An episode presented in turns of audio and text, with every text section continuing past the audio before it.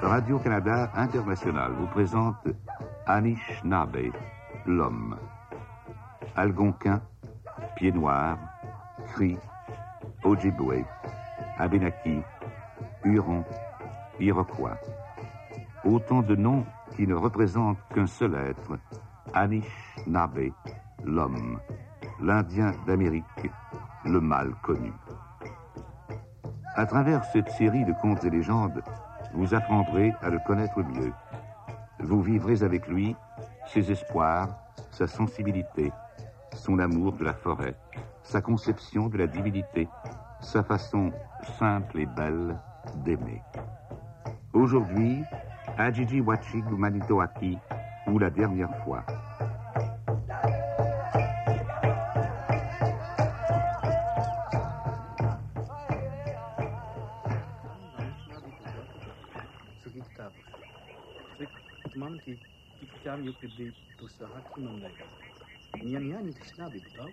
L'Anishinaabe des temps anciens habitait Manitoaki. Les rivières Gatineau, Désert et de l'Aigle ceinturaient tout son territoire.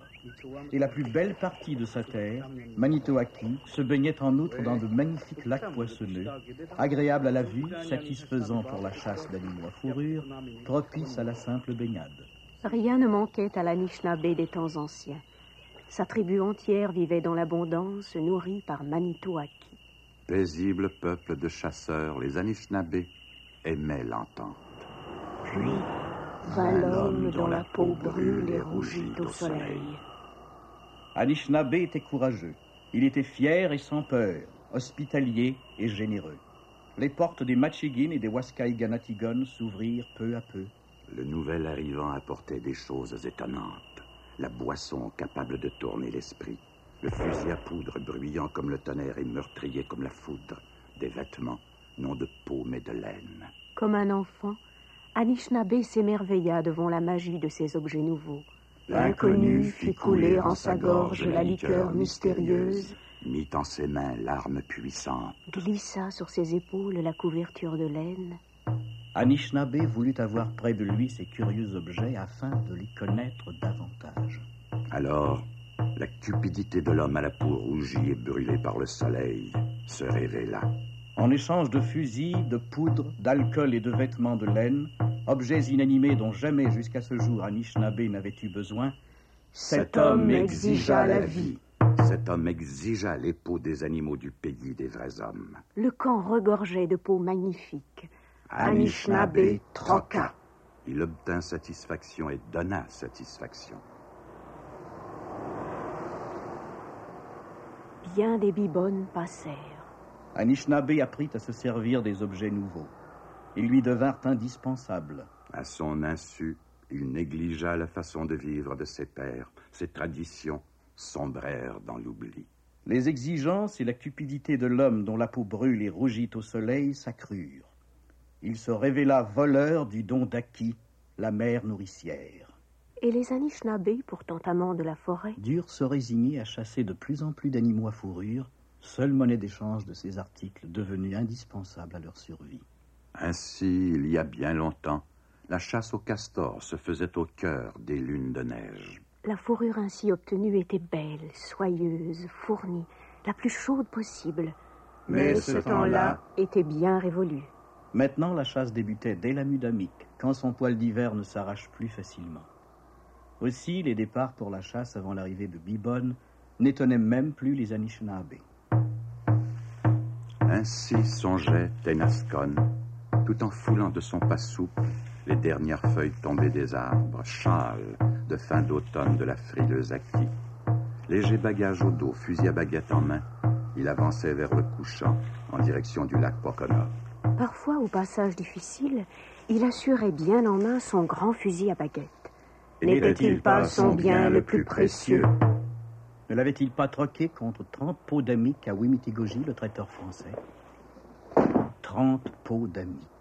le fruit du labeur de tout un bibonne de chasse et de trappe. Oui, en vérité, il était bien précieux ce grand fusil à baguette. Suivant une habitude prise au temps froid passé, Tenascon mit son canot à l'eau dans la charge du grand lac Bitobi. Puis il entreprit de remonter le courant de cette charge. Parvenu à la rivière désert, il avironna vers le couchant. À un demi-soleil de la remontée, il engagea son canot dans une petite crique, sorte de décharge du lac Pocono, destination de son voyage. Mais il dut bientôt s'arrêter. Les arbres tombés bloquaient le passage, et il n'avait jamais vu auparavant aussi bas le niveau de l'eau de ce ruisseau. Seule voie liquide vers le grand lac Pocono. Il accosta, tira le canot hors de l'eau, en fixa les avirons à l'intérieur, et, charge au dos, fusil à baguette en bandoulière, canot sur la tête, Tenascon entreprit le portage vers son campement du Pocono. Il longea la crique un long moment et soudain aperçut un barrage d'amis. Voilà donc pourquoi le niveau de l'eau du passage était tombé aussi bas. Et voilà aussi pourquoi les berges de la crique se trouvaient abondamment inondées. Tenascon dut faire un grand détour. Il remit son canot à flot, le pointa vers l'ouest et avironna la traversée en diagonale vers une baie située de l'autre côté, lieu de son campement. À peine entré dans la baie, il aperçut soudain à l'avant le tracé sur l'eau d'un sillon tout pareil à celui laissé à l'arrière par son propre canot. La présence d'un tel sillon derrière lui s'expliquait facilement, mais non devant. Qu'est-ce qui pouvait ainsi fendre l'eau comme un canot et laisser un sillon semblable? Un ami, peut-être? En nageant à fleur d'eau, un castor pouvait sans doute produire un tel sillage, mais il n'en vit pas la tête. Nul doute alors, un serpent d'eau devait nager sous l'eau. Mais en ce cas, comment expliquer la ligne absolument droite du sillon? Tenascon se mit à craindre. Il se mit à craindre ce qu'il ne pouvait comprendre. Il saisit son fusil, y jeta de la poudre et quelques morceaux de plomb, tassa bien le tout de sa longue baguette et la replaça ensuite sous le canon. Bientôt, la tête du sillon toucha la berge, et au grand étonnement de Tenascon, un être prit pied sur la terre ferme, comme au sortir d'un canot. Torse nu, vêtu d'une culotte courte très serrée, il ne portait pas de masquissime. Ses longs cheveux, couleur du soleil, flottaient librement. De taille beaucoup plus grande que Tenascon, il semblait doué d'une puissante force physique. Stupéfait devant une telle apparition et incapable de l'expliquer, Tenascon braqua son long fusil à baguette. Qui es-tu, étranger? Et d'où viens-tu? Il savait violer ainsi une coutume ancestrale. Un Anishinaabe ne devait jamais poser directement une question. Mais peut-être la peur rongeait-elle le cœur de Tenascon et non la crainte seulement. L'inconnu n'entendit pas, ne jugea pas nécessaire de répondre. Il continua sa route vers le campement. Arrête, étranger Arrête et réponds où Tenascon tire Qui es-tu? D'où viens-tu L'être blond, presque vêtu à la manière des Anishinaabe, avant l'arrivée de Wimitigoji, se retourna vers Tenascon. L'obligation d'obtempérer un tel ordre semblait avoir éveillé sa colère. Sans répondre, il se mit à descendre lentement en direction de Tenascon, qui le tenait toujours en joue. Dans sa démarche, Tenascon crut voir des intentions belliqueuses. Arrête, étranger N'approche pas L'être continua. L'Anishinaabe tira. Visiblement touché, l'inconnu porta ses mains à sa poitrine et sans un son, s'écroula sur acquis recouvert de son châle de feuilles mortes. Décontenancé par la rapide succession de l'événement, Tenascon demeura figé sur place. Il nota cependant un fait étrange. Les mains de l'étranger étaient palmées comme les pattes des canards et des oies. Il porta les yeux vers les pieds de l'homme. Les orteils écartés étaient aussi palmés. Au même instant, apparemment sortis de nulle part, quatre êtres identiques à l'étranger se saisirent du corps étendu sur Aki et l'emportèrent vers le lac. Ils montèrent dans un canot hameçant un moment plus tôt. À peine avait-il donné trois ou quatre coups d'aviron en direction du large que le canot disparut. À l'endroit où l'être était tombé, pas une seule goutte de sang. Sur le sable mou de la berge du lac, pas une seule trace de pas.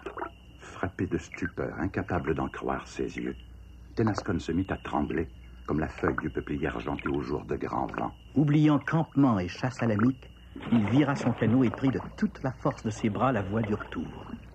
Peu après, il parvenait au campement de Manitoaki. Avec force détail et d'un ton oppressé, Tenascon se raconta au chef Adjijiwa. Ce dernier l'écouta sans sourire et sans l'interrompre. Une fois le flot de paroles écoulé des lèvres de l'Anishinaabe au cœur d'Ajijiwa, l'angoisse était disparue. Seule subsistait une immense solitude. Écoute Ajijiwa, Tenascon. Peut-être serait-il bien que tu ne souffles mot à personne de cette aventure. Les jeunes ont parfois des cervelles d'oiseaux. Ils pourraient oser rire de Tenascon. Peut-être serait-il bon et sage aussi d'aller dormir. Le sommeil porte souvent conseil. Adjijiwa a parlé. Sur le champ, Tenascon alla se coucher. Au matin, Adjijiwa mit son canot à flot sur le grand lac Bitobi. Il se dirigea vers les filets étendus la veille en vue de faire une provision de poissons pour le prochain bibone. Non loin du milieu du lac, son canot faillit soudain chavirer. Il n'avait pourtant pas fait un seul faux mouvement. À l'instant même, il aperçut des mains aux doigts palmés de chaque côté de son canot. L'embarcation était maintenue sur place. Une grande crainte s'empara d'Adidiwa, mais son visage demeura impassible. À tour de rôle, il regarda entre les mains palmées les quatre visages aux cheveux blonds ruisselants émerger de l'eau du lac. Adjijiwa fixa un point dans le lointain devant lui et ne bougea plus. À son grand étonnement, l'un des êtres s'adressa à lui dans la langue des Anishinaabe. Pas un seul muscle du visage d'Adjijiwa ne frémit. C'est toi le chef. Sans savoir pourquoi, Adjijiwa mentit. Non. Alors nous avons fait erreur. Écoute bien. Va voir ton chef et dis-lui ceci.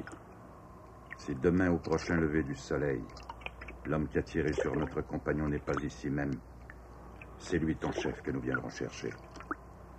Tu as bien compris? Au prochain lever du soleil. Va maintenant. Silencieusement, comme ils étaient venus, les quatre êtres disparurent sous les eaux du lac. Adjijiwa rentra chez lui en toute hâte et dépêcha ses fils chez tous les habitants de la bourgade de Manitoaki. Un grand conseil aurait lieu le soir même. Puis il se rendit chez Niganaji Mowinini. Les deux hommes s'entretinrent longuement. Et, le, soir vint. Et ne subsista plus à la ligne des arbres que les teintes gris-rouges d'un soleil d'automne mourant. Et vinrent tous à tour de rôle s'asseoir autour du feu les chasseurs de la bourgade de Manitoaki. Longuement, la voix d'Adjijiwa perça le silence de la nuit. Frères, vous connaissez maintenant l'aventure de Tenascon et l'histoire d'Adjijiwa. Adjijiwa va maintenant laisser la parole à Niganaji Mowinini.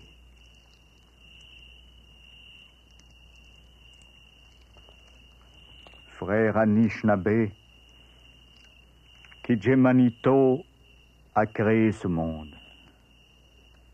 Par son envoyé Nanabojo, nos pères ont appris à se servir de l'esprit pour comprendre et parfois vaincre les forces cachées derrière les apparences de ce monde.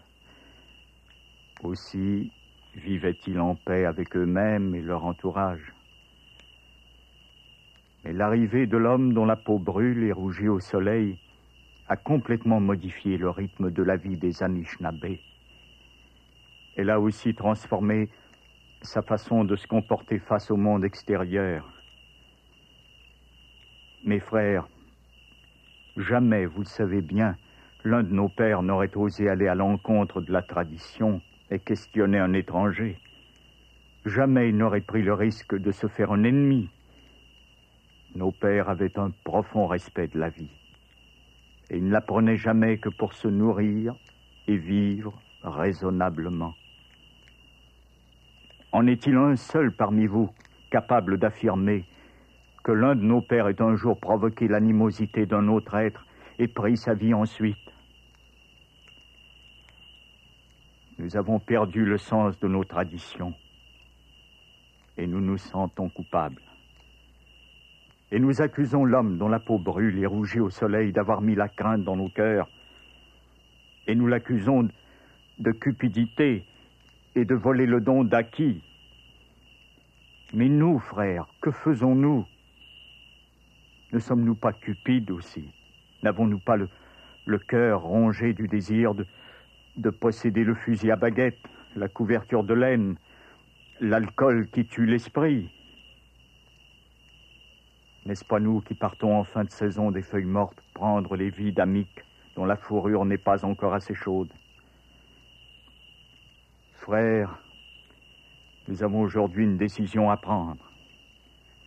Chaque Anishinaabe est responsable devant lui-même et devant ses frères de sang de ses faits et gestes. Chacun de nous est responsable de la situation actuelle. Chacun de nous a négligé ses traditions et dans le cœur de chacun veille la crainte comme le feu sous la braise. Et comme le feu reprend au moindre souffle, ainsi la crainte en nos cœurs devient brasier au moindre phénomène naturel incompris. Et nous agissons alors comme le feu, et devenons feu, et brûlons tout sur notre passage, au lieu de voir tout simplement naître la première flamme, et de l'éteindre par la compréhension de l'esprit. Mes frères, peut-être serait-il bon de cesser d'accuser l'homme dont la peau brûle et rougit au soleil. Peut-être serait-il temps de redevenir attentif, d'observer, de contempler et ce qui nous entoure et l'état de notre esprit. Alors, comme nos pères, nous commencerons à saisir la réalité au-delà de l'apparence des phénomènes de ce monde. Et nos cœurs redeviendront impassibles et nos esprits clairvoyants.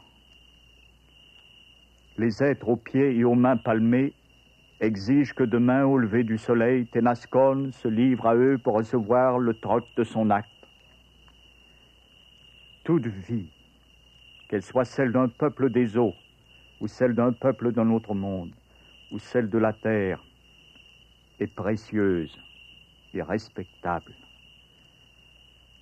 L'équité n'est peut-être pas ce que nous appelons maintenant la justice. Nos pères possédaient le sens de l'équité, car ils vivaient par l'esprit, au-delà de la notion du bon et du mauvais, du bien et du mal, acquise au contact de l'homme dont la peau brûle et rougit au soleil. La sagesse guidait nos pères, non la moralité.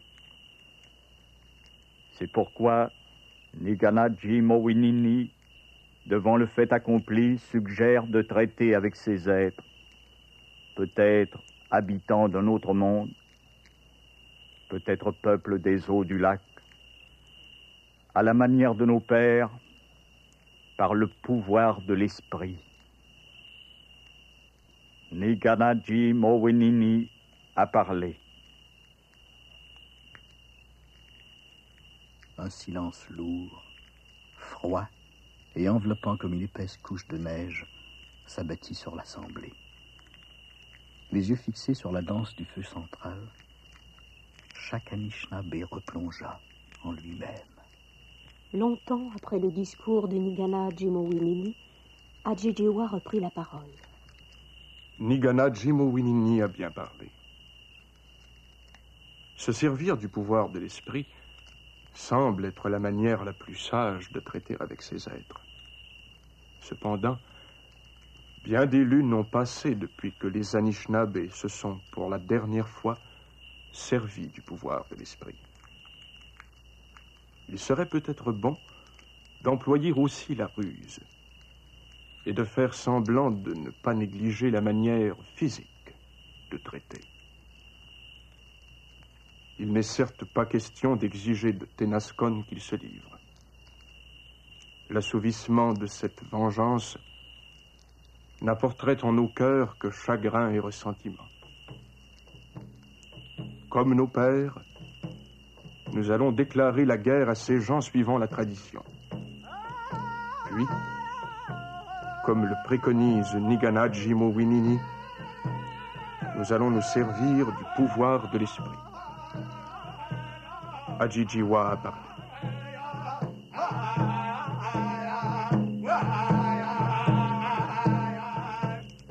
chasseurs Anishinaabe acquiescèrent et rompirent le cercle de l'assemblée. Un groupe coupa une cinquantaine de piquets et en enleva l'écorce.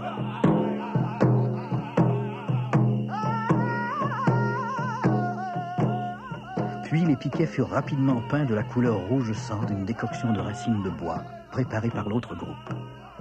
Une fois les piquets plantés un peu partout autour du lac Bitobi en signe de guerre, chaque Anishinaabe revint prendre sa place au sein de l'assemblée. Ajijiwa et Tenascon se rendirent au centre du cercle et le Nigana Jimowinini se mit à diriger la séance du travail de l'esprit. Tout le reste de la nuit, les chasseurs se concentrèrent. Au matin, à l'heure fixée par les étranges êtres blancs, un fluide magnétique d'une extraordinaire puissance émanait du cercle formé par les corps des Anishinaabe. Au milieu de ce champ et point d'attraction de ce cercle de l'esprit, Ajijiwa et Tenascon étaient imprenables. Puis, l'eau du lac se troubla de quatre sillons semblables à ceux provoqués par le glissement de quatre canaux sur une voie liquide. Et les quatre créatures émergèrent au milieu du lac. Puis soudain, plus rien. Un étrange silence enveloppa la forêt entière. Tout être vivant semblait avoir l'esprit rivé au cercle de l'esprit, dans une attente sans fin. Ce silence attentif se reperdait dans l'au-delà de la notion de durée. Alors, doucement, sans bruit comme ils étaient venus, les quatre êtres aux longs cheveux blonds, aux membres palmés et à la traditionnelle culotte courte serrée des anciens Anishinaabe se laissèrent couler sous l'eau du lac. Quelques instants plus tard, s'évanouissaient à jamais les quatre sillons que faisait leur descente vers les profondeurs. Alors la forêt se remit à vivre, et le cercle de l'esprit relâcha son étreinte autour d'Adjijiwa et de Tenascon. Les Anishinaabe venaient de prendre conscience une fois de plus de la puissance et de la réalité des pouvoirs troqués contre des possessions sans vie et sans valeur réelle. Ils ne venaient pas de se battre. Ils ne venaient pas de remporter une victoire sur un ennemi dont se devinait la puissance. Ils venaient tout simplement de manifester esprit. Mais ce, Ce fut la dernière fois. Ce fut la dernière fois que les Anishinaabe de Manitoaki s'unirent pour la manifestation du cercle de l'esprit. Oui, ce fut la dernière fois. Ce fut la dernière fois que les Anishinaabe de Manitoaki s'unirent pour vivre ce moment de l'entraide tribale. Hélas, ce fut la dernière fois. Ce fut la dernière fois que les Anishinaabe de Manitoaki se firent un pour un des leurs. Ce fut la dernière fois. La dernière. Ce pouvoir de l'esprit dort maintenant dans chaque Anishinaabe, comme l'ours qui hiberne enveloppé dans sa chaude fourrure. L'ours, lui, n'a pas à se soucier du pouvoir de son esprit. Sa force lui suffit. La chaude fourrure de l'Anishinaabe, c'est la civilisation de l'homme dont la peau brûle et rougit au soleil. Cet homme est arrivé à l'automne de la civilisation du peuple des Anishinaabe. Et maintenant, sous sa chaude fourrure, nourri pendant de longues lunes par l'intégration progressive, l'esprit des Anishinaabe dort le bibone de sa civilisation. Mais il fallait que cela arrive. Il fallait que le peuple des Anishinaabe soit décimé, éparpillé aux quatre vents, ses membres mis en réserve et observés par des yeux étrangers, comme meurt le bourgeon pour donner la feuille. Car Kijé Manito se manifeste en chaque être vivant. Et en chaque homme, en chaque être aussi peut-être, dort Kijé Manito. Les bourgeons sont morts. Les feuilles vertes poussent et grandissent. Elles s'éparpilleront bientôt à tous les vents pour que revive en chaque homme sur l'entier acquis l'esprit des anciens Anishinaabe.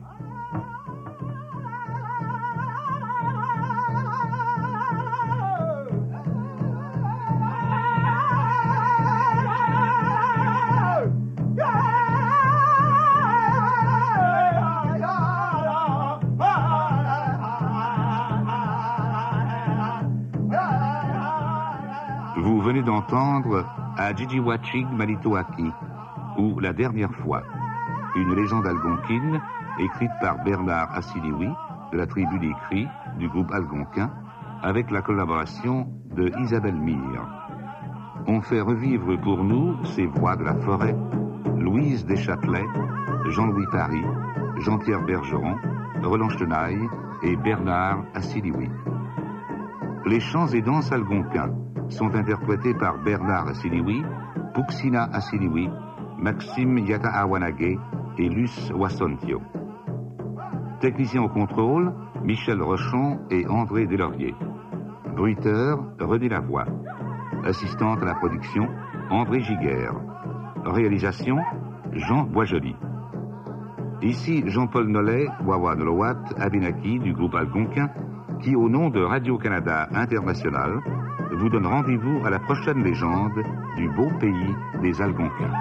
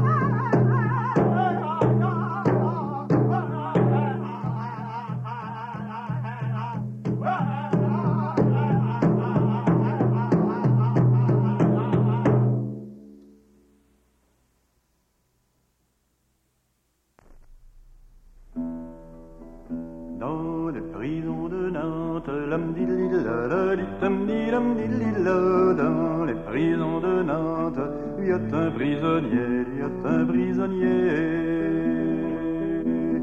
Va personne le voir, lam dilila, la dilila, va personne le voir, que la fille du geôlier, que la fille du geôlier. Demande, un jour il lui demande, mais que dit-on de moi, mais que dit-on de moi? Le bruit court dans la ville, le bruit court dans la ville, que demain vous mourrez, que demain vous mourrez. Ah, si demain je meurs, ah, si demain je meurs, déliez-moi les pieds, déliez-moi les pieds. Dès qu'il eut les pieds libres, dès qu'il eut les pieds libres, à la mer s'est jeté, à la mer s'est jeté. Il fut sur ses côtes, quand il fut sur ses côtes, il se mit à chanter, il se mit à chanter. Que Dieu bénisse les filles, que Dieu bénisse les filles, surtout celles du geôlier, surtout celles du geôlier. Si jamais je Ici Radio-Canada.